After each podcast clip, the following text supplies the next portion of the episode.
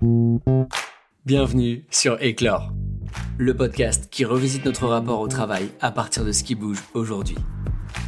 Je m'appelle Ludwig, je suis coach et j'accompagne un maximum de personnes à s'épanouir professionnellement. L'objectif ici, se lever le matin avec énergie. Allez, c'est parti Bienvenue à toutes et à tous dans ce troisième épisode d'Éclore intitulé Arrêtons de vouloir kiffer tout le temps et à tout prix. J'ai voulu faire cet épisode assez tôt dans mon podcast parce que de nombreuses injonctions existent, dont d'ailleurs mon métier peut faire partie, à devoir à tout prix kiffer, à devoir à tout prix être passionné par ce que l'on fait au quotidien et tout le temps. Or, je crois qu'il y a beaucoup de nuances à apporter à ça pour que on redonne une juste définition de l'épanouissement professionnel et aussi parce que ces injonctions, elles peuvent véhiculer des sentiments de frustration, voire de culpabilité, de ne pas être dans une situation professionnelle passionnante ou complètement épanouissante. Le premier point de constat, c'est qu'on est dans une société du kiff. On est constamment en train d'essayer de se divertir, à chercher des shoots de dopamine le plus souvent possible. Application, sortie, nourriture, achat, Quoi qu'on puisse faire pour prendre des hormones du plaisir, notre cerveau va chercher à en recevoir. Et tout est fait, tous les outils marketing sont utilisés pour que nous puissions y accéder le plus rapidement possible. Ce que nous cherchons du coup à appliquer dans notre quotidien, dans nos relations, mais également dans notre travail. Le deuxième point, c'est l'influence grandissante des réseaux sociaux sur notre perception de la réalité. Je vais pas rentrer dans les détails, mais si je prends juste l'exemple du travail, Instagram va nous véhiculer une image extrêmement positive et donc associée au plaisir de l'activité professionnelle de nombreuses personnes qui font partie littéralement de notre cercle d'influence. Ce qui tend à nous donner, encore une fois, une vision légèrement erronée, décalée, ou en tout cas imparfaite et incomplète de la réalité. Sauf que vous l'aurez compris, ce n'est donc pas une vision objective de la réalité. La première chose, c'est que dans la manière dont nous expérimentons notre quotidien, il y a ce qu'on appelle les polarités. Je ne pourrais pas apprécier un moment, apprécier une tâche, apprécier une relation que je vais avoir dans mon cercle professionnel si je n'avais pas son opposé négatif.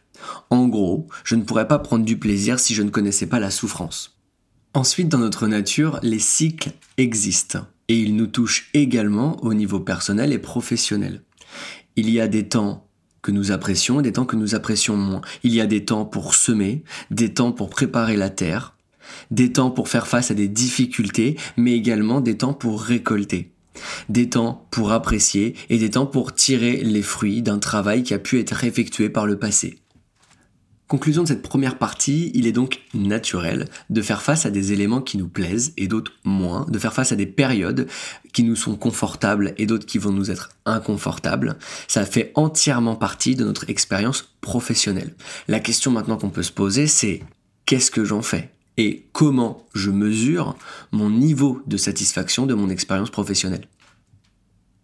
La première chose à avoir à l'esprit, c'est que nos expériences négatives sont porteuses d'enseignement.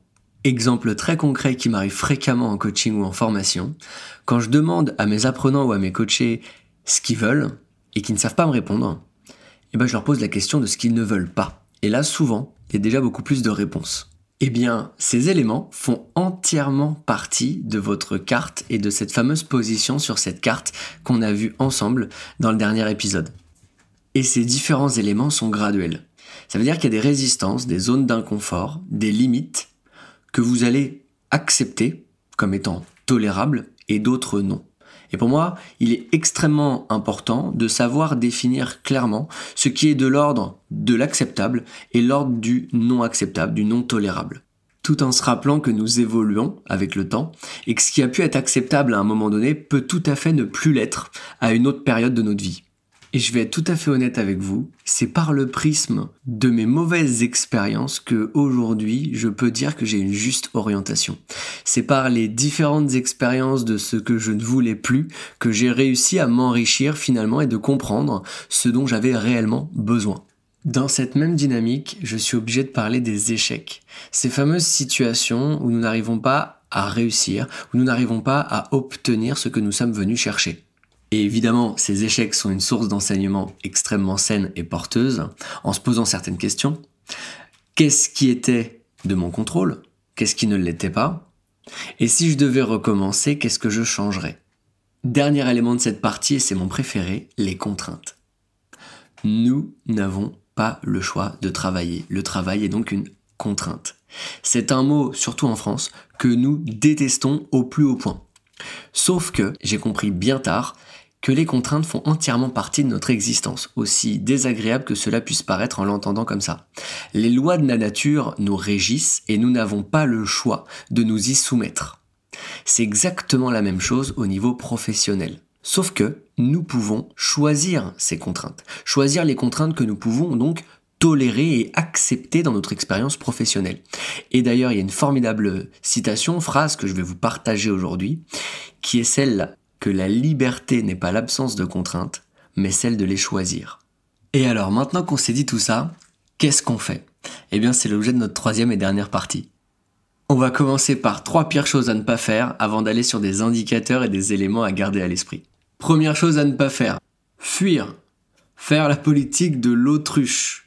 Vous savez, ces innombrables outils qu'on peut utiliser pour faire taire le mental, faire taire nos sensations, nos émotions désagréables, qui, malheureusement, et on le sait très bien, vont nous revenir en pleine figure à un moment donné, soit parce que le corps va l'exprimer, soit parce que le temps passant, les regrets vont commencer à émerger. Donc ce dont nous avons besoin, c'est de responsabilité et d'action. Deuxième élément à ne pas faire, la radicalité.